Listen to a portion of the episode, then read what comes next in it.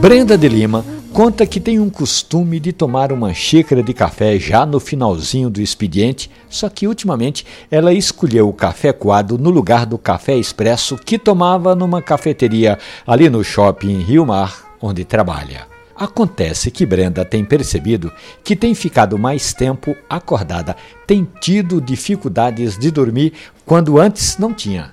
Será que é a cafeína? pergunta a operadora de caixa. Pode ser, Brenda.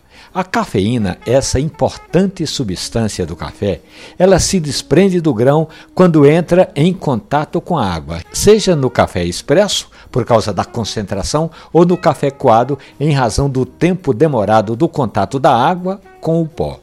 Acontece que, em geral, a xícara de café coado é maior do que a xícara de café expresso.